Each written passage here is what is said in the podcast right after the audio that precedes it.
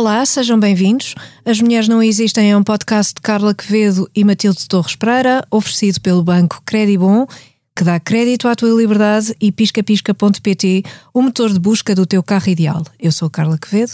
E eu sou a Matilde Torres Pereira. Hoje vamos conversar com a socióloga Ana Nunes de Almeida, que já cá está connosco. Obrigada por ter vindo. Obrigada pelo convite. Mas antes disso, a Carla vai contar-nos um bocadinho da história da socióloga Miha Komarovsky. Com Mirra Komarovsky. Miha Komarovsky. Que nome! Dá Que vontade nome. de dizer, não é? Mirra Komarovsky. Parece uma Sobretudo personagem. quando está irritado. Exato. Mirra Mirra. Komarovsky. Ahm, por causa desta rubrica e, e tentando saber um pouco mais sobre esta socióloga, eu fiquei a conhecer um projeto muito engraçado que é a Jewish Virtual Library e desde já recomendo porque tirei, tirei alguns dados ah, da vida da Mirra Komarovsky ah, deste, deste portal. E também li um obituário no, no jornal no The New York Times que e o obituário é sempre uma boa maneira de conhecer um bocadinho a vida da pessoa e então a Mirra Komarovsky é uma socióloga norte-americana, embora com este nome, não é? Não, parece logo que nasceu noutro sítio e nasceu em 1906 no seio de uma família judia sem nenhuma preocupação financeira. Nasceu em Ackerman, que é uma cidade que na altura fazia parte do Império Russo e que a partir de 1991 passou a pertencer à Ucrânia. E, e a história desta cidade é tão fascinante que eu às tantas já, quase só estavas- estava a ler Já só estavas a ler sobre, sobre a história da, Ackerman. cida- da cidade. Bom, hum, a família começou por ir eh, para Baku, no Azerbaijão, onde a Mirra, já, já adolescente, terá continuado a estudar. Em casa, com tutores privados, sabia várias línguas, hebraico, eh, russo, eh, francês, inglês, alemão, etc. Era versátil. Em 1921, a família foi para os Estados Unidos, para Wichita, no Arkansas, eh, e aí conclu- concluiu o liceu. Em 1926, formou-se na Barnard College, em Nova York, ah, na Universidade de Colômbia, onde também concluiria o mestrado e o doutoramento. E e isto tudo contrariando os conselhos de um professor, de um sociólogo, William Oxburn, que lhe disse que o sonho que ela tinha de ensinar sociologia era completamente irrealista, porque ela era uma mulher, era estrangeira e era judia. Ah, e, portanto, o melhor seria procurar outra ocupação. Disse-lhe logo isto. A Que é como quem diz vai para a cozinha, não é? é, é como quem diz, faz outra coisa qualquer uh, e tipo ir para a cozinha. Exato. Uh, mas não te dediques a isto porque vais sofrer ou por seres mulher, ou por não teres nascido nos Estados Unidos, ou por ser judia, portanto, por antissemitismo. Tinha todas estas, estas características que, pelos vistos, eram muito negativas ou encaradas como negativas. A Mirra não lhe ligou absolutamente nenhuma, ou que já diz qualquer coisa sobre, sobre ela, ah, porque não ligar aos conselhos de uma pessoa que, enfim, que, é- que acabou por ser orientador de mestrado dela, ah, é, enfim, ah, é sinal de que, de que tinha uma certa personalidade e tinha coragem também, portanto, não, não lhe ligou nenhuma, prosseguiu o seu caminho, desenvolveu, desenvolveu o seu trabalho, sobretudo na década de 40, em Sociologia da Família, tendo escrito eh, vários livros sobre os papéis tradicionais na mulher, eh, da mulher na sociedade, o conflito entre a tradição e a, e a igualdade entre os sexos. Uh, e as expectativas que a sociedade tem sobre o que as mulheres devem e podem ou não fazer. A partir de 1948 começou a dar aulas, como, muito, como queria, e em 1954 era professora, full professor, imagino que catrática, Sim. em Barnard. Uh, apesar de se, de se ter reformado em 1970, ano em que nasci, Matilde, meu Deus, meu Deus, antiquíssimo. Nós estamos sempre com estas bocas. E eu estimulo. Uh, continuou a dar aulas como professora emérita até muito tarde. uh, e foi nomeada presidente da American Sociology Association, foi diretora do programa de Women's Studies em Barnard, ganhou prémios, escreveu muito, deu uma, um contributo essencial na área da sociologia de género, morreu aos 93 anos. e, enfim, fiquei com mais curiosidade em ler sobre ela. Uh, tem muitos livros escritos, muito, muitos, muitos, muitos, e foi, foi pioneira uh, no, no que diz respeito a, a, ao estudo de, das mulheres e do seu papel uh, na sociedade e aconselhava os alunos todos, uh, homens e mulheres, a terem carreiras, iriam, iriam ter de ter carreiras, homens e mulheres. Uh, teriam de trabalhar os dois e que era essencial haver uh, um, um, programa de creches universal uh, para que as mulheres pudessem trabalhar e pudessem, e pudessem ser mães também. Uh, e é muito curioso ver isso em 1940 e poucos. Uhum. Uh, portanto, foi pioneira neste aspecto. Uhum. É uma muito figura interessante. interessante. Sim. Muito interessante. E estava a ouvi-la e uh, lembrei-me que, com a devida distância, evidentemente, e 30 anos, 40 anos depois, eu tive uma experiência um bocadinho parecida com a dela quando decidi fazer o doutoramento. Uhum. Era muito novinha naquela altura, tinha 20, tinha 20 e tal anos, 30, e eu tinha feito os meus estudos universitários na, na Universidade de Genebra, na Suíça. E tinha, portanto, tinha feito a minha uma licenciatura em Sociologia, Uh, estava interessada em estudar a sociologia da família, porque tinha tido um excelente professor, uma das, uh, digamos, um dos, um dos, sociólogos europeus mais conhecidos daquela geração uh, que trabalhava nestes temas da família, da justiça da família, na dinâmica intrafamiliar, etc. mas eu, depois da licenciatura, voltei para Portugal. comecei a trabalhar no ISCTE como, como professora, depois no Gabinete de Investigações Sociais como investigadora. E às tantas, quando decidi fazer o doutoramento, pensei, bom, vou fazer em Genebra, onde tinha feito a licenciatura. E pensei, ah, como quero fazer famílias operárias no Barreiro, vou falar com esse meu professor, que me conhecia do curso, e portanto sabia que eu tinha sido muito boa aluna no curso, etc. E eu fui ter com ele. Uh, nessa altura já era casada, tinha um filho, o meu filho mais velho já tinha nascido. E hum, ele recebeu-me no gabinete e com um ar eh, que eu achei extraordinariamente eh, estranho, eh, uhum. assim, como se não me conhecesse de lado nenhum, disse-me: Bom, Uh, Ana, muito bem, quer fazer o doutoramento em Genebra, mas diga uma coisa: tem possibilidade de vir viver para Genebra para fazer o doutoramento, passar cá umas temporadas? Eu disse: Bom, umas temporadas não terei, mas uh, estou perto, estou perto de, de, Genebra, portanto, eu vivo em Lisboa, facilmente me ponho cá, como é óbvio. Uh, pois, por um lado o país, por outro lado estou a ver que tem um filho, pensa ter mais filhos? E eu disse: Sim, penso. Porquê? Ah, porque depois isso haverá aí um problema de uh, conciliação, de como é que vai fazer, como é que vai uh, conciliar a sua vida. Sabe que o doutoramento exige uma grande dedicação, uma grande disponibilidade Agora. mental, física, etc. Como ele sabe muito bem. Não. Exato. mas, atenção, mas atenção, era um sociólogo da família que me conhecia. Caramba, da é família. Portanto, eu fiquei Incrível. Um, ainda houve um terceiro argumento, pronto, era o facto de ser portuguesa, o facto de ser, uh, de ser mulher mãe e de ainda querer ir ter a veleidade de ter mais filhos e fazer uh, um doutoramento e depois o que ele queria verdadeiramente era que eu estudasse os temas que ele estava que a estudar. Ele, claro. Claro, mas estava a, a, usar este argumentar. Eu nunca na vida tinha sido, me tinha sentido insultada desta maneira Sim. como portuguesa e como mulher. Claro. E fiquei de tal maneira uh, atónita, sem palavras, que eu disse: uh, bem, eu vou, eu vou pensar e amanhã volto cá.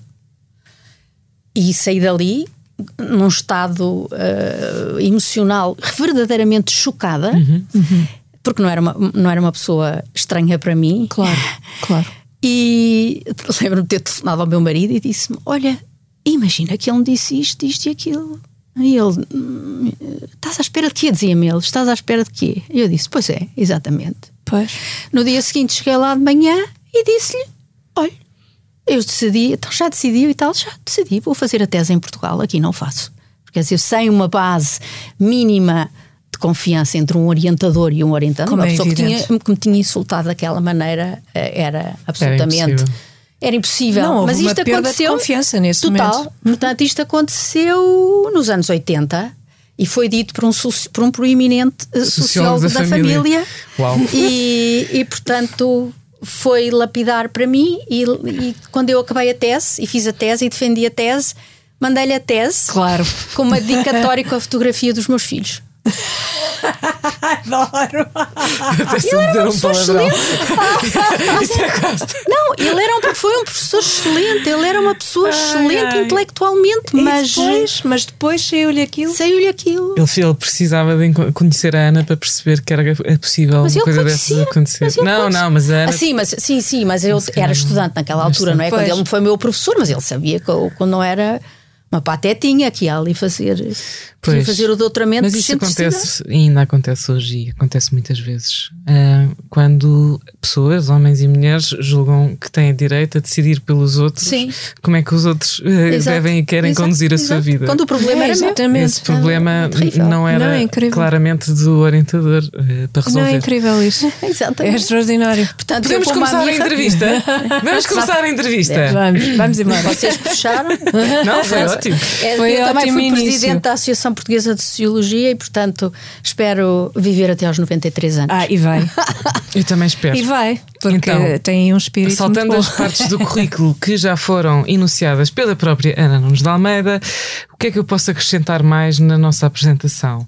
Ah, é coordenadora do Instituto de Ciências Sociais. Não sou investigadora coordenadora. Investigadora, coordenadora. sim. Eu não tenho muita sensibilidade para, os, É, para na, os na carreira de académicos. investigação, sim, na carreira de investigação ao topo, é como se fosse um catedrático, mas na, eu sou da carreira de investigação investigador coordenador. Muito bem, e é presidente do Conselho Científico do, Do Instituto, sim. Instituto, é vice-presidente do Conselho Já Nacional não da sou, Saúde. já, não, sou é? porque acabou. Quando Acabou-se? mudou ah, O governo? Não, não, quando acabou a Não ministra. nada, não percebo nada disto. Não, não, quando acabou a ministra, É apresentei a minha. O que eu, Não, é o que eu percebo disto É é, que, é, é muito que não há rápido. pessoa mais habilitada, acho eu, para desempenhar o papel que desempenha hoje como membro da Comissão Independente de Investigação dos Abusos ah, Sexuais a Menores na, na Igreja Católica crianças. Portuguesa. A crianças. Crianças. ah, porque também fe- fez parte, ou faz parte, agora não sei em termos de tempo se vou acertar ou não, mas do Diga. Instituto de Apoio à Criança. Sou do Conselho É do Consultivo. Conselho Consultivo. Sim. E trabalhei Ah, muito sobre e- a e já- infância. e- sim, e já agora, o que é que é o Laboratório Colaborativo ProChild? É um, um grande laboratório nacional, é uma espécie de uma grande equipa de investigação ah, que é coordenada pela professora Isabel Soares, da Universidade do Minho, e que tem como tema a infância. E, portanto, eu pertenço ao Conselho de Ética desse ProChild, que envolve investigadores de todo o país, portanto, faz investigação, mas investigação aplicada. Portanto, houve um concurso nacional para laboratórios colaborativos, portanto, houve várias candidaturas e esta foi uma das ganhadoras. Exatamente. Já que me corrigiu há bocado, eu se calhar vou aproveitar para inventar esta eh, pergunta agora, que é porque é que é importante fazer a distinção entre dizer menores e crianças? Ah, faz toda a, toda a diferença, é um paradigma diferente. Uh, nós, na Sociologia da Infância, e aliás na Comissão Independente, uh, decidimos imediatamente uh, pôr de lado o termo menor, a não ser quando falamos de leis, claro, porque na lei fala-se de menores, porque a ideia de menor, a representação de menor, remete para um tempo em que a criança era vista como alguém inferior ao adulto, que não tinha os mesmos direitos do adulto. E desde que ah, está em vigor, e Portugal ratificou logo quando essa convenção foi adotada nas Nações Unidas em 1989, a Convenção Internacional sobre os Direitos da Criança, nessa convenção ah, assegurava-se ah, a todas as crianças os direitos tradicionais da proteção e da provisão, mas acrescentava-se uma noção muito interessante que era o superior interesse da criança e o direito que as crianças têm de participar. Participar nos assuntos que lhe dizem diretamente respeito. E, portanto, há aqui uma maneira de olhar para a criança não como um adulto em miniatura ou como um, um, qualquer coisa de inacabado comparativamente ao adulto, que assim é o ser racional, acabado ah, e que é o final de um percurso, mas é olha-se para a criança como um cidadão que também tem direitos e direitos de participação, por exemplo. E aqui no país nós não temos muito, muito hábito, ou não, não é muito perceptível esse conjunto de direitos participativos da criança, mas há outros países europeus e, no mundo em que a voz das crianças é uma voz ouvida. Uhum. Em, por exemplo, reparem quando houve a Covid confinamento, fechamento e abertura de escolas, métodos de avaliação, etc., as crianças alguma vez foram ouvidas? Nunca, nem as crianças nem os jovens. Portanto, os adultos decidiram por elas, como sim, se elas sim. não tivessem direito à palavra. Sim. E ouvir, dar a palavra às crianças é qualquer coisa de muitíssimo importante e é um direito delas. Claro. Por isso não falamos de menor, não gostamos Nunca mais vou usar essa Nunca palavra na minha vida. Nunca mais não, uso. claro. Nesta comissão independente, que inclui também, como, como a maioria das pessoas sabe, é liderada pelo Pedro Psiquiatra. Era. Porque Era, já acabou, já acabou, já a comissão. Para mim, esta já comissão não acabou, porque o Sim, trabalho também acabou. Acabar. Ou não deveria, deveria acabar. ter uma continuação, Sim, uma continuidade. Devia ter uma continuidade. Sim. Ser reconvertida noutra, a noutra coisa. Sim. Este grupo de pessoas incluía o Pedro Strecht, pedopsiquiatra, o psiquiatra Daniel Sampaio, o ex-ministro da Justiça Álvaro Labrinho Lúcio, a assistente social Filipa Tavares e a cineasta Catarina Vasconcelos.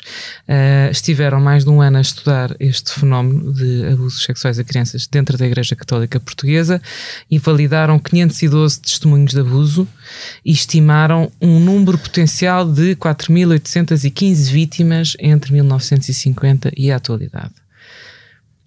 Este número é mínimo, não é? Claro, até porque, pois. atenção, ó Matilde, eh, gostava de corrigi-la nisto.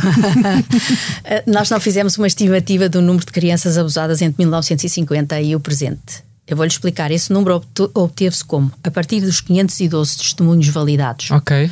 Nós perguntávamos no nosso inquérito às pessoas se elas, naquela altura em que foram abusadas, uh, achavam que eram a única vítima dessa pessoa abusadora ou se haveria mais crianças uh, nas, mesmas, nas mesmas situações. Uhum. E as, as, pessoas respondiam não ou sim. Uhum. Se sim, a pergunta seguinte era quantas? Ora, a partir desta pergunta, quantas mais conhecia, nós chegamos a um número de 4.800, como é que é? Já? 815. 4.815. Sim, exatamente. uh, e, e, portanto, não, não, é, uma é, não é uma estimativa uhum. do número total de abusos que houve entre esse, nessas décadas, é uma estimativa da rede de crianças que eram também abusadas ao mesmo tempo que aquelas 512 em várias épocas, etc. Claro que é, um, é uma estimativa muito grosseira e, e por defeito. Claro, por muito. defeito, muito por defeito, porque a sensação que nós tínhamos era uma sensação tremenda quando nós, uh, de, uh, quando nós, uh, quando chegava um caso, parecia que estávamos a levantar assim uma ponta e por baixo escondia um, um terreno uh, um lamaçal, uma coisa terrível, terrível de perversidade e de, e de sofrimento. Sim. E, portanto, era, era muito mais extenso, muito mais extenso do que isto. É. É correto afirmar que no seio da igreja os abusadores são predominantemente do sexo masculino? Sim. Os, o, na nossa amostra, os abusadores, as pessoas abusadoras é, uh, são predominantemente do sexo masculino creio que são. Eu sou péssima para os números, mas uh, temos 50 e tal por cento de homens, 40 e tal por cento.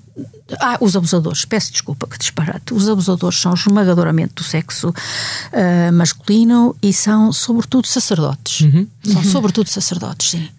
Como socióloga, uh, já, já teve a oportunidade de estudar este fenómeno sem ser só no seio da igreja. Sim, Por isso a pergunta. Que, no, portanto, o que eu queria perguntar é se eh, este fenómeno dos abusadores serem predominantemente do sexo masculino eh, é igual nos restantes setores da sociedade? Eu não sei falar dos restantes, temos muito pouca informação sobre os restantes uh, setores da sociedade.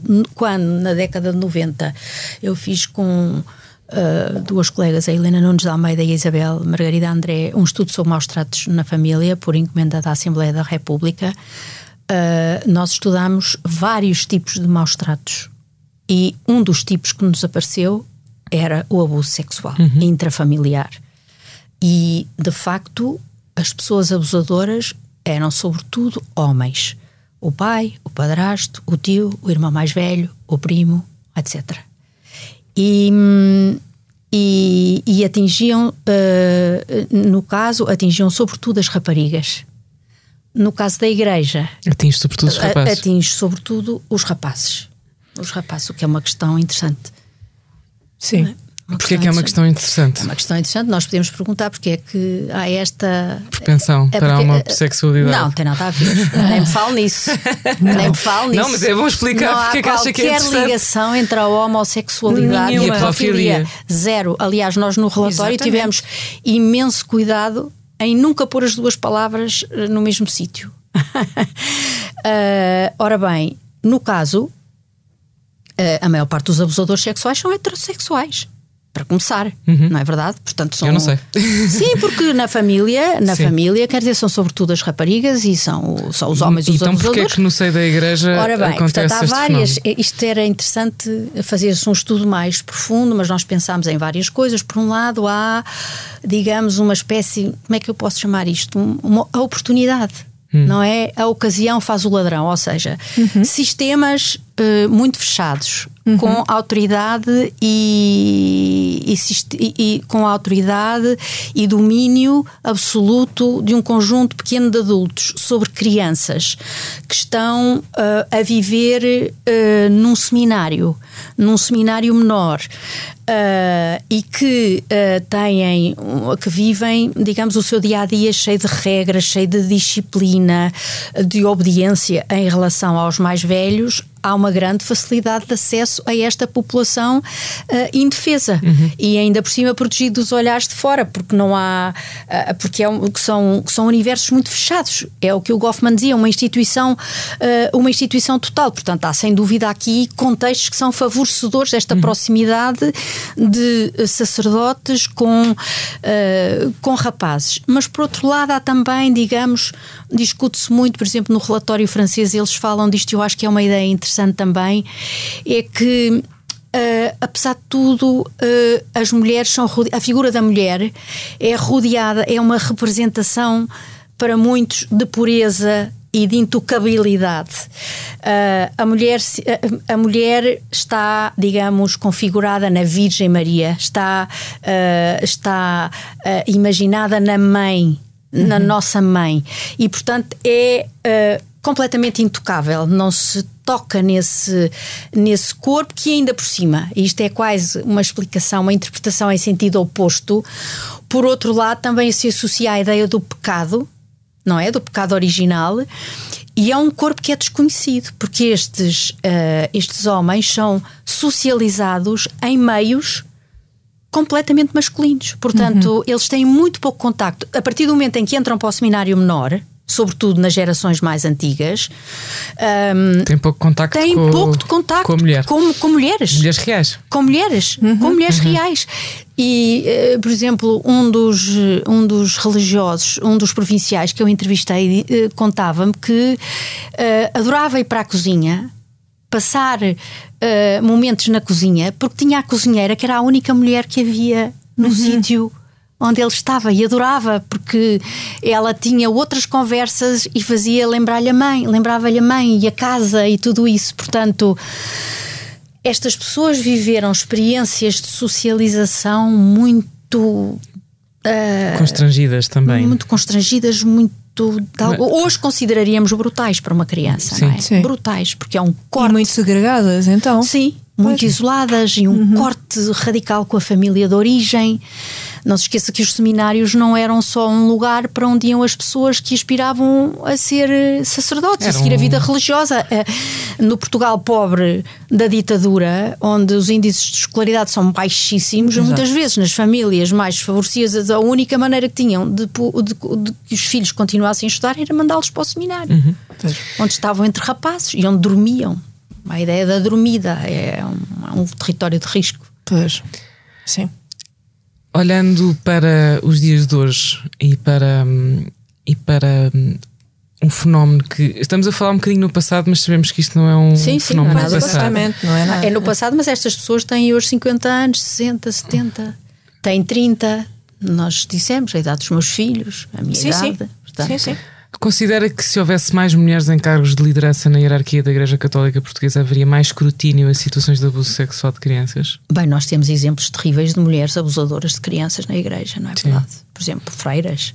Sim. Uhum. As freiras irlandesas não são propriamente um exemplo, mas uh, a questão é uma questão mais de fundo. Sim. E sim, eu acho que abrir a igreja Uh, e isso foi-nos dito por, por sobretudo por provinciais, abrir a igreja todas as todas toda, os vários pontos da hierarquia às mulheres traria um, um, um, um ambiente de diversidade e de certamente de vivência diferente da sexualidade mesmo sabendo nós a moral sexual tão, uh, tão como é que eu ia dizer, tão repressiva, entre aspas, tão, tão, tão constrangida. Sim, uhum. exato, que, uh, que se impõe uh, aos homens. O facto de, e às mulheres que seguem essa, claro. essa via sim, religiosa, mas o facto de, de, de poderem estar com pessoas, com pessoas de género diferente, e quem diz as mulheres diz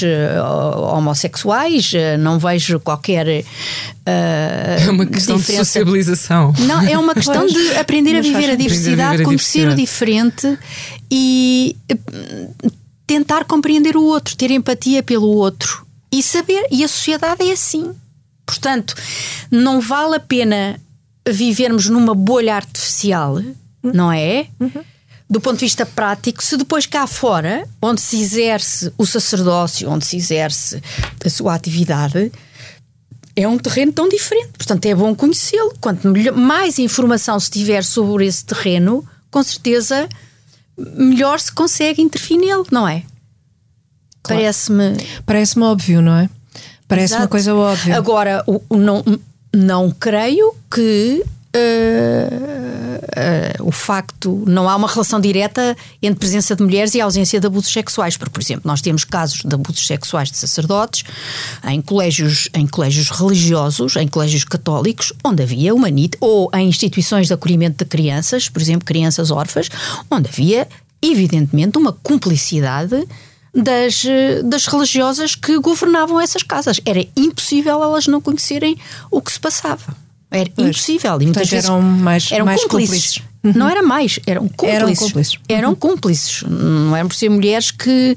Sim, eram cúmplices, mas uh, de certa forma não estavam, ou de certa forma não, uh, não estavam na mesma posição do que os homens. Portanto, não. Uh, ocultaram. ocultaram Sim, ocultaram, ocultaram. mas a, a, questão, a questão uh, sim, mas a relação ser, de poder é muito diferente. a relação sim. de, poder sim, é muito diferente entre uns e outros, como é óbvio. Pois, e isso, isso e pode fazer com que a própria maneira como, como as coisas estão estruturadas, e uma vez que as mulheres não têm poder nessa, nessa estrutura, uh, também levasse a que, a que enfim, fossem Sim. mais cúmplices do que denunciassem. Sim. Uh, pode, ser, pode ser uma explicação, uh, porque tudo isto, e segundo o que esteve a dizer, Uh, e toda a sua descrição parece uh, o que parece é haver um, uma questão de, sobretudo de poder absoluto exatamente uh, de poder sobre outras pessoas neste sobre caso crianças, crianças sobre crianças e, e, isso, isso parece-me inquestionável não é um abuso sexual é sempre um abuso de poder. Claro. É sempre um abuso de poder, uma relação de domínio. Exatamente. Em que uh, alguém é coagido a fazer determinadas coisas uhum. que, que, o abusador uh, lhe solicita. E repare, o que, é, o que é impressionante no abuso sexual é que, regra geral, uh, a pessoa abusadora é alguém do meio onde uhum. vive essa criança é alguém em quem a criança confia e muitas vezes alguém de quem ela gosta imenso, porque são muito sedutores, são, uh, são pessoas coniventes, são pessoas que ensinam, que aconselham, muitas vezes que brincam, etc. Portanto, mas isso faz parte do quadro do abuso sexual, não é? Exato.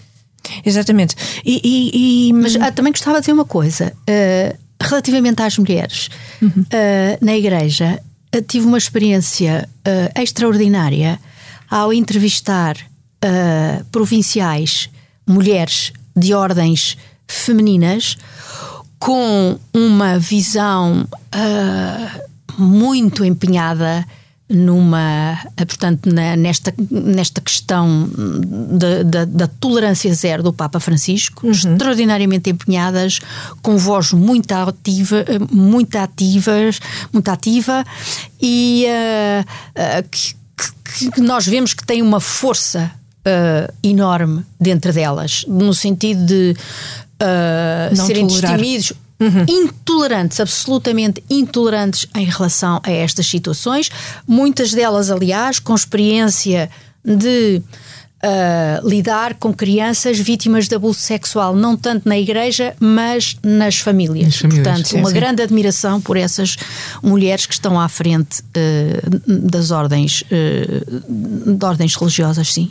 Sim, uh, também pensei uh, enquanto enquanto estava uh, enquanto estava a falar que as, as mulheres também não não tinham grande educação, portanto essas essas, essas mulheres, as freiras que, que tipo de educação é que tinham? Tem uma, uma Bom, em geral as mulheres não têm a experiência do seminário Exatamente. que têm os homens, não é? pois. é? Portanto, quem vai, quem segue um, um percurso, por exemplo, quem quer ser freira, só, só estuda só faz os seus estudos uh, religiosos a partir de 16, 17 anos. Portanto, entra mais tarde na ordem, tem várias etapas, o noviciado, etc. Certo, etc. certo.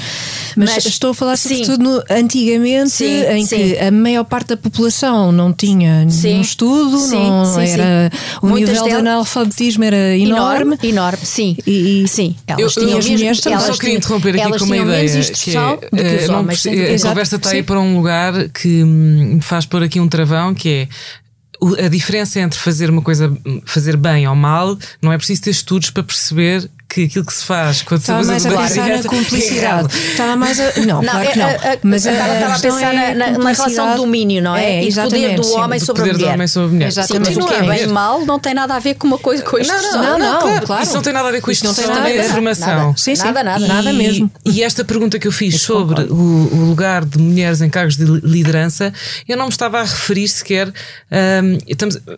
Vamos lá ver. Ordens religiosas masculinas, ordens religiosas femininas e depois há os leigos e há todas as uhum. outras sim, pessoas sim, que compõem a igreja, como a Ana também faz parte e que, como também católica que é, faz parte desta comissão e está a fazer uma investigação por dentro de um. Como é que sabe que eu, que eu sou católica? Porque não preciso de. Cheira, eu também sou. É, é uma questão de cheiro. Não, mas isto é, é verdade. Isto é, isto é, importante. É verdade. Não, isto é importante dizer. Isto é importante dizer. Isto, agora, agora fora de brincadeiras, porque to, estamos a olhar, estamos em 2023, tivemos os resultados deste, deste relatório há muito poucas semanas e vemos como.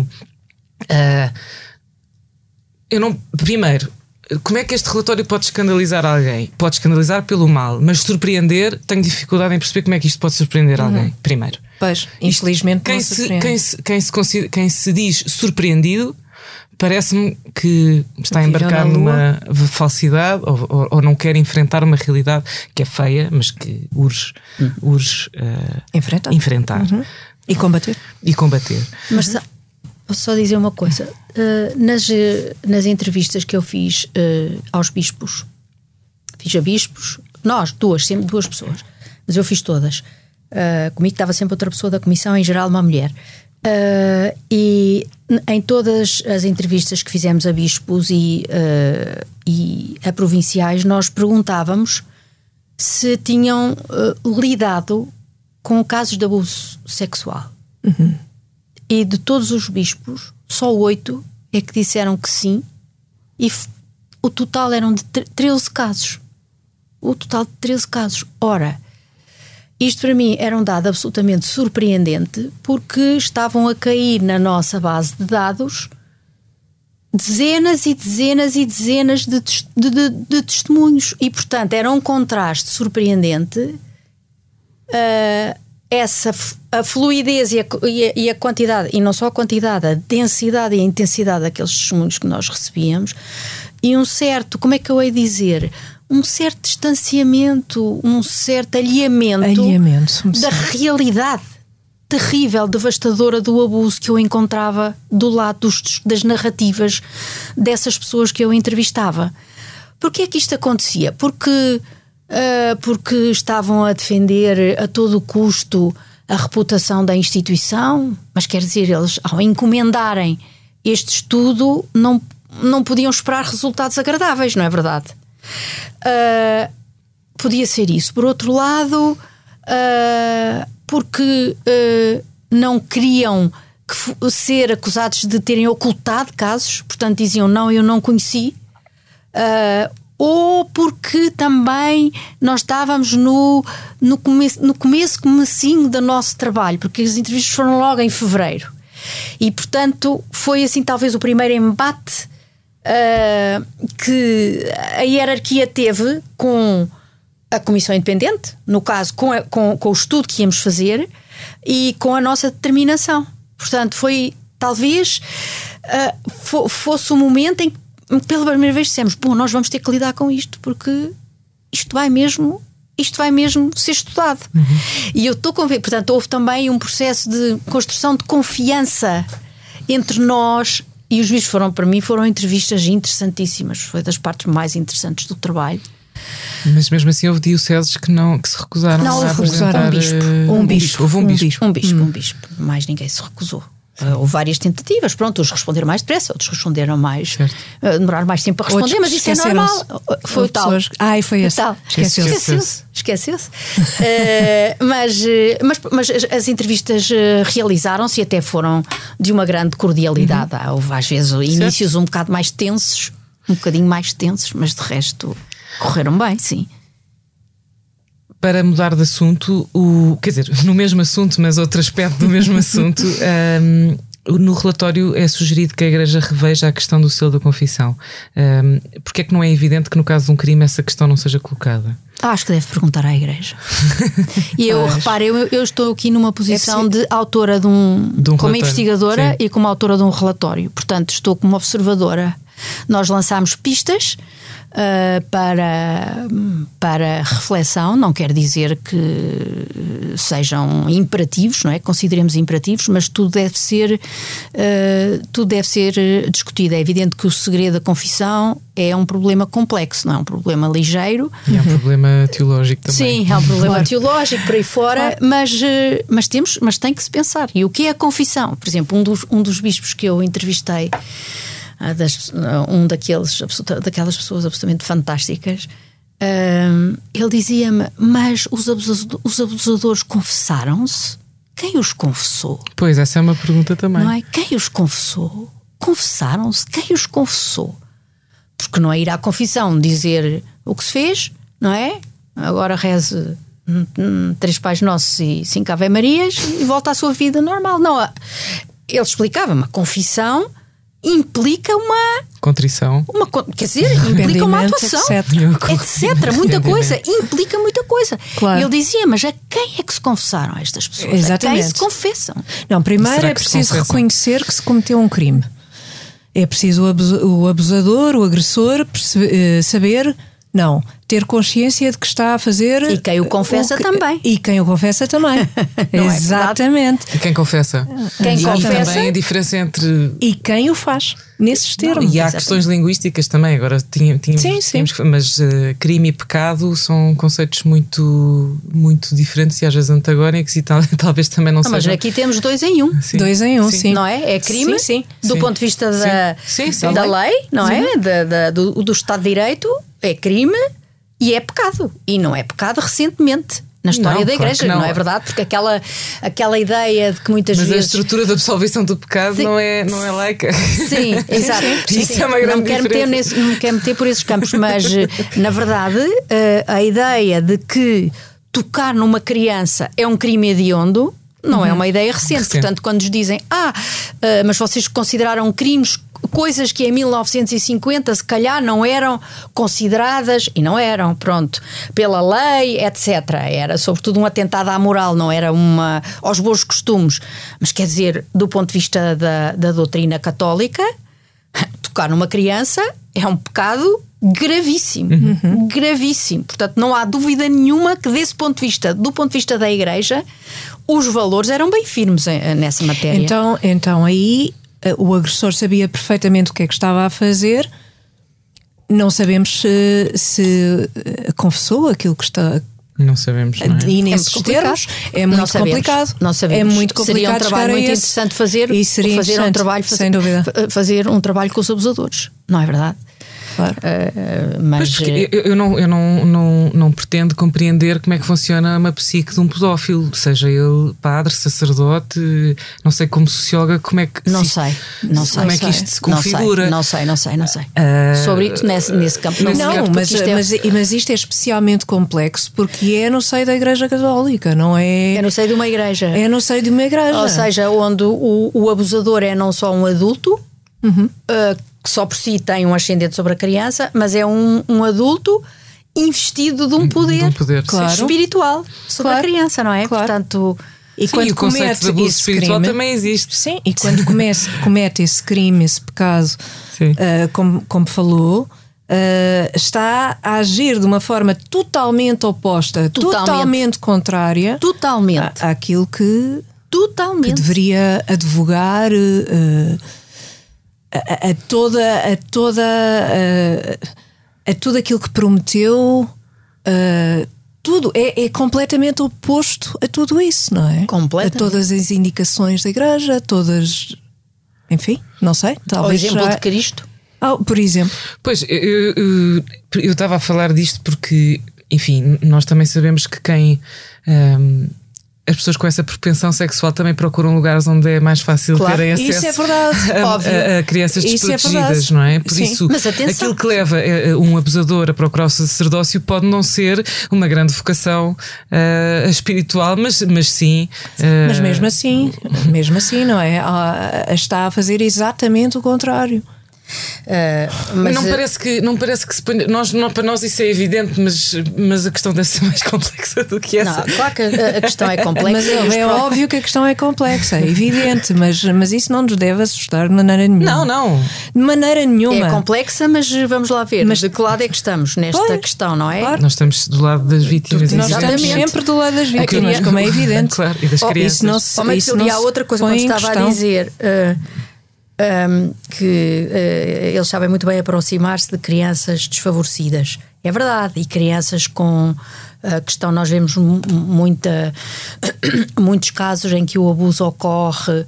Uh, em, uh, num momento de divórcio dos pais, ou de recém-separação dos pais, ou da morte do pai, ou uma criança que está a atravessar um período difícil na escola, etc. Vulnerabilidade. Portanto, de vulnerabilidade, mas há casos de. ah, ah, Nós, na nossa amostra, temos, sobretudo, uma população que atualmente é altamente escolarizada. Portanto, não pensemos que eh, estes abusos. É verdade que a profissão dos pais, dos que hoje são licenciados e doutorados, etc., ah, é muito diferente, não é? Claro. Portanto, houve aqui há um processo que acompanha Sim. toda a sociedade portuguesa de escolarização, etc. E nós encontramos uma população muito mais escolarizada numa geração do que na geração anterior. Claro, claro. Mas eh, houve casos de abusos gravíssimos, abusos sexuais gravíssimos, em famílias favorecidas.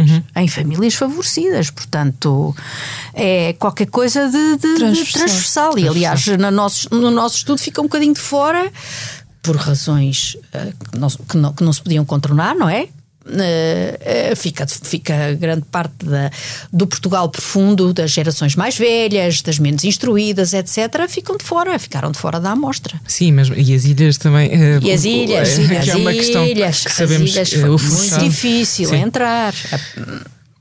Há que entrar nas ilhas. Acho que a comissão não acabou o trabalho, não é? Ou pelo Não, menos é- não sei, li numa Exato. entrevista que a Ana também eh, propõe que seja feita este tipo de trabalho possa ser feito não só dentro de, de- desta, deste grupo, mas para, para restantes setores da sociedade. É? De facto, nós quando olhamos, não vemos, eh, eu não, eu não sei eh, que dados é que temos sobre este fenómeno na nossa sociedade. Sim, não temos, não temos sobre a nossa, na nossa sociedade, mas temos, eh, por exemplo, no caso, no caso francês, os franceses trabalharam com uma amostra, trabalharam com duas amostras. A Comissão Francesa trabalhou com duas amostras. Uma que foi como a nossa, portanto, uma amostra qualitativa, lança- lança-se a rede, põe-se, faz um apelo ao testemunho, Um open call. o open call, e depois é uma respondent driven sample, portanto, tudo o que vem, ah, ah, não é tudo o que vem à rede é peixe, mas portanto é ir Mas à sim, caça, portanto, certo. chamar, Sim. chamar as pessoas. E nós estamos, nós não construímos a amostra, É, Claro. temos o que nos aparece. Exatamente. Eh, mas os franceses fizeram outra coisa que é muito interessante, que foi fazer um estudo Uh, sobre as, a, a, violência sexual numa, uh, com uma amostra representativa da população francesa. Uhum. Residente em França. Ou seja, uma amostra em que estão reproduzidas as características da população francesa. E, e portanto, eles fizeram um estudo sobre uh, em que contemplavam a família, a escola pública, os campos de férias, discoteiros, etc., os amigos, a igreja, uh, os clubes desportivos, etc. Vários espaços onde há crianças, uhum. espaços de socialização das crianças. E, e vê-se perfeitamente que onde acontece mais é no seio da família, uhum. claramente, claramente. Eh, em 10 meses, a Comissão recebeu dezenas de vezes mais testemunhos do que todas as comissões diocesanas juntas em dois ou mais anos o que mostra, uh, valida não é, a importância de ter uh, sido criado este espaço independente para o acolhimento dos Sim. testemunhos. Sim. Uh, mas vemos também, não só do lado da estrutura eclesial, vemos falhas também do lado do Estado, e estou a pensar no, no caso do padre que se foi entregar à Procuradoria e mandado para casa em liberdade por questões burocráticas, isto não cabe na cabeça em vez de ninguém. de pedirem para sentar e chamar a polícia. Exatamente. Pensei um bocadinho que eu vou chamar a polícia. Exatamente. Perante este não cenário, não se compreende. perante este cenário não é surpreendente que as vítimas de abuso e mesmo até mesmo os culpados, sendo que não estou, uh, não estou aqui a dizer que não todos os lados dos culpados, mas é aterrador uh, este, esta cultura do silêncio, de alguma sim, forma, sim, claro. é justificada por, por, por, uma falência total de acolhimento de sim, tanto de queixas como de admissões de culpa. Exatamente. Afinal, em que autoridade é que vale a pena confiar nestes casos? Exatamente. É uma questão que fica. É uma questão que fica aberta. É, e é por isso mesmo que nós propomos a criação de uma comissão com membros externos e internos da Igreja, uma comissão nacional que se ocupe não só de continuar a recolher informação sobre o que existe, sobre o que existiu, mas também que depois façam um acompanhamento uh, das vítimas, uhum. não é? Coisa claro. que nós não fazíamos, porque nós Sim. não éramos uma, um grupo de, de, ajuda, de tratamento psicoterapêutico, uhum. não, não éramos nem a Polícia Judiciária, portanto não andámos à caça de abusadores, como às vezes parece que parece que aconteceu, nada disso. Uhum. Uh, nós não recebemos denúncias, nós recebemos testemunhos, testemunhos. Claro. onde nem sequer em parte alguma se, se, perguntava o nome da pessoa que tinha abusado daquela, uhum. daquela vítima, em parte alguma. Houve pessoas é que decidiram escrever nas respostas de nas respostas abertas escrever o nome do, do agressor. Exatamente. O relatório também calcula que se tenham suicidado uh, Não calcula-se, temos sabe, sete. Sabe Tivemos sete. Que há sete uh, vítimas de abuso Sim. que se suicidaram. Sim. Uh, que também é um dado aterrador. Existe algum indício de que quem uh, sofra de abusos sexuais em criança possa vir a superar essa circunstância? Ou seja, eu acho que devia perguntar isso a um psiquiatra, acho que é muito difícil. Uh, ou seja, uh, dos testemunhos uh, que nós tivemos e das entrevistas que nós tivemos, nós percebemos que a devastação no, do abuso sexual na vida daquela criança é tremenda, tremenda, do ponto de vista da sua realização afetiva, da sua realização emocional, para já não falar da sexualidade. Uhum. Portanto, isso foi um dado que a mim, como socióloga, que sou alguém que não está habituada a, a, a lidar do ponto de vista clínico uhum. com, com, com, situações dessas, que me deixou altamente perturbada. É uhum. o nível de sofrimento permanente, hoje em dia, ainda destas pessoas que foram vítimas de abusos sexuais. Alguns que nós diríamos que ah, foi um abuso mais ligeiro do que outro. Não há abusos ligeiros. Não, não há. existem abusos não existe. ligeiros. Não existem abusos abuso ligeiros. É abuso. Exatamente. Há, vários, há várias modalidades há vários, de abuso. Sim, sim. Atenção, há várias Mas modalidades isso é uma de coisa, abuso. uma coisa que me chocou particularmente. Bem, para já uh, não foi, eu, não me surpreendeu. Não me surpreendeu, não fiquei surpresa propriamente, mas uh, os testemunhos e a leitura dos testemunhos, evidentemente que, que me chocou profundamente e que acho que chocou a maioria das pessoas porque é diferente nós imaginarmos que pode haver um problema e de certeza que o problema é maior do que aquilo que, que pensávamos. E outra coisa é ouvir os testemunhos concretos uhum. e, e, percebermos o que é que aquelas pessoas passaram. Isso é muito diferente. É completamente diferente. Isso é Aliás, muito ninguém. diferente. Há pessoas que põem em causa os números, mas nunca puseram em causa os a veracidade dos testemunhos que nós lemos. Exatamente. Ah, porque, ah, quer dizer, a escolha desses testemunhos não foi uma, uma escolha leviana nem feita à toa de maneira nenhuma. Portanto, nós ah, tínhamos como, digamos, foco da nossa análise a pessoa vítima, a sua experiência única ah, e quisemos dar-lhes voz. Portanto, toda a metodologia foi ah, construída em dar voz a, a esta, dar visibilidade a esta experiência ah, que, que estava, que estava escondida, que estava silenciada, etc. Dar voz ao silêncio era o nosso, era Exato, o nosso sim, sim. tema. Sim, sim. E portanto nós começámos e montámos toda, digamos, toda, todo o protocolo de abordagem nesses termos e acabámos da mesma maneira, que foi dar voz às vítimas. Porque eu acho que às vezes as pessoas não têm a noção, não têm a noção do que é verdadeiramente um abuso sexual. E portanto nós tínhamos feito uma análise estatística eh, com onde chegámos à conclusão eh, a várias conclusões, a uma tipologia, etc. E os casos foram escolhidos para ilustrar cada um daqueles espaços de abuso. Desde o Sim. seminário, a É casa do importante, é importante ao menos conhecer os testemunhos para, para que não haja dúvidas.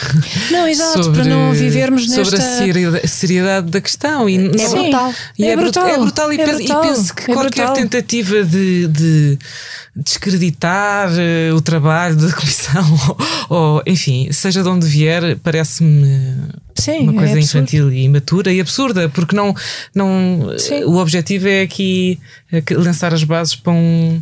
É que seja que se torne uma discussão, Que torne- quer dizer, nacional, Não, quer dizer que as pessoas, a, a- a sociedade agarre nisto em suas mãos. Sim, sim, sim. E que seja Exatamente. apropriada por quem tem que ser Exata- apropriada. exatamente, exatamente. Entre os quais o Estado. Sim, é? claro. Exatamente. Claro.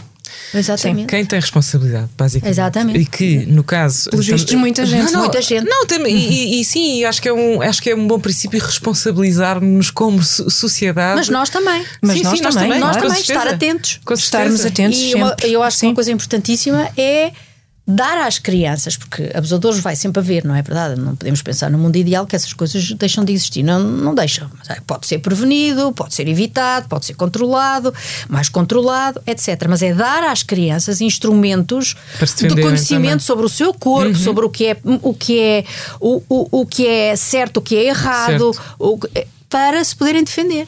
Sim. Sim, as, uh, é é aulas tão de educação sexual. aulas de educação Exatamente. sexual e cidadania. Exatamente. É O importantíssimo. chamado não Exatamente. tapar o sol com a peneira. É, Exatamente. não, é importantíssimo. E por aqui se vê. Só para acabar, já estamos aqui largamente a ultrapassar. eh, o Estamos a ultrapassar super o tempo. Eu tinha, eu tinha, tinha- eu tinha falar sobre um assunto, mas não, vou, não vai dar. Só queria referir eh, uma, um artigo, queríamos referir aqui um artigo de, da opinião de João Miguel Tavares no público sobre, sobre, a, sobre a comissão. É um artigo que se chama Um Relatório Límpido saído do pântano da ocultação e que depois tem no, no, no lead. A Igreja acertou na nomeação de Pedro Strecht para a presidência da comissão, que por sua vez acertou ao rodear-se de gente como Daniel Sampaio ou Labrinho Lúcio, de competência à prova de bala. Ponto. As mulheres não existem. As mulheres não existem. As mulheres não existem. É Obrigada. uma ilustração João deste Miguel podcast. Tavares por este, esta Momento. enorme sensibilidade. Não, de facto, é uma coisa. O trabalho da Ana da Não há Almeida, paciência. Da Filipa Tavares e da Catarina Catarina Vasconcelos. Também, se calhar, temos uma reputação à prova de bala. Eu, eu com certeza calhar tão- não lhe ocorre. Com, com certeza Mas, têm, Ah, pois, senão mas não isso- teriam sido convidadas para a comissão essa. são séculos. Mas atenção, Não se- ao dizer isto, Sim. não quer dizer que essas três pessoas, esses três homens, não tenham uma credibilidade Com à prova. certeza, de mas não é essa, não é Essa essa a questão. A questão é. As mulheres é- não existem. É, É, é, é uma exatamente. ilustração do vosso podcast. é É uma o crédito a ilustração. quem, a quem é devido. Exatamente. Vamos passar às nossas recomendações muito rapidamente, Carla.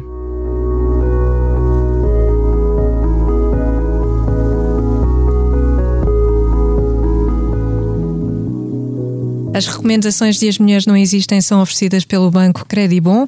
Dá crédito à tua liberdade e faz a tua simulação em credibon.pt. Então conta-nos lá esse poema da Adília Lopes que trazes aqui tão lindo. Olha, hum, estava a ler umas coisas e apareceu-me este poema da Adília Lopes que achei muito engraçado. Ah, e depois percebi que faz parte do álbum de estreia do grupo Naifa. Ah, ah, o, o álbum chama-se Canções Subterrâneas, é de 2004. A vocalista é Maria Antónia Mendes, conhecida por Mitó. E o poema reza assim: Deus é a nossa mulher a dias, que nos dá prendas que deitamos fora como a vida, porque achamos que não presta. Deus é a nossa mulher a dias, que nos dá prendas que deitamos fora, como a fé, porque achamos que é pirosa. E olha, rime, Matilde. É um belo poema. Achei maravilhoso. Gostei muito. Achei maravilhoso. Supostamente faz parte de um, de, ou de um livro ou de um ensaio que a Adília Lopes escreveu que, que se chama Flor Bela Espanca Espanca. e achei tudo muito engraçado. Este, esta vida que deitamos fora e deitamos fora porque achamos que não presta, e a fé que deitamos fora porque, porque achamos, achamos, que é, é pirosa. Uh, e achei que era muito engraçado e tinha, pronto, pelo menos graça. Pronto. Eu rimo. e tu, Matilde, o que é que nos trazes, trazes hoje? Também um excerto de um texto, mas o texto é prosa. É prosa. É prosa é da poeta brasileira Cecília Meirelles. O inverno já vai longo, o tema também é pesado, por isso achei que uh, valia a pena trazer aqui uma, uma saudação à primavera para animar os espíritos. Isto é só um certo de um certo, depois vão lá ler o texto completo que vale a pena. E vai assim: A primavera chegará, mesmo que ninguém mais saiba o seu nome, nem acredite no calendário, nem possua jardim para recebê-la. Voltamos a agradecer à nossa convidada. Muito obrigada, Ana Nunes de Almeida. As Mulheres Não Existem é um podcast de Carla Quevedo e Matilde Torres Pereira, oferecido pelo Banco Credibon e por piscapisca.pt, a sonoplastia de João Martins e Salomé Rita. Pode ouvir e seguir os episódios em todas as plataformas de podcast e em expresso.pt. Até ao próximo As Mulheres Não Existem, um podcast sobre mulheres para ouvintes de todos os géneros.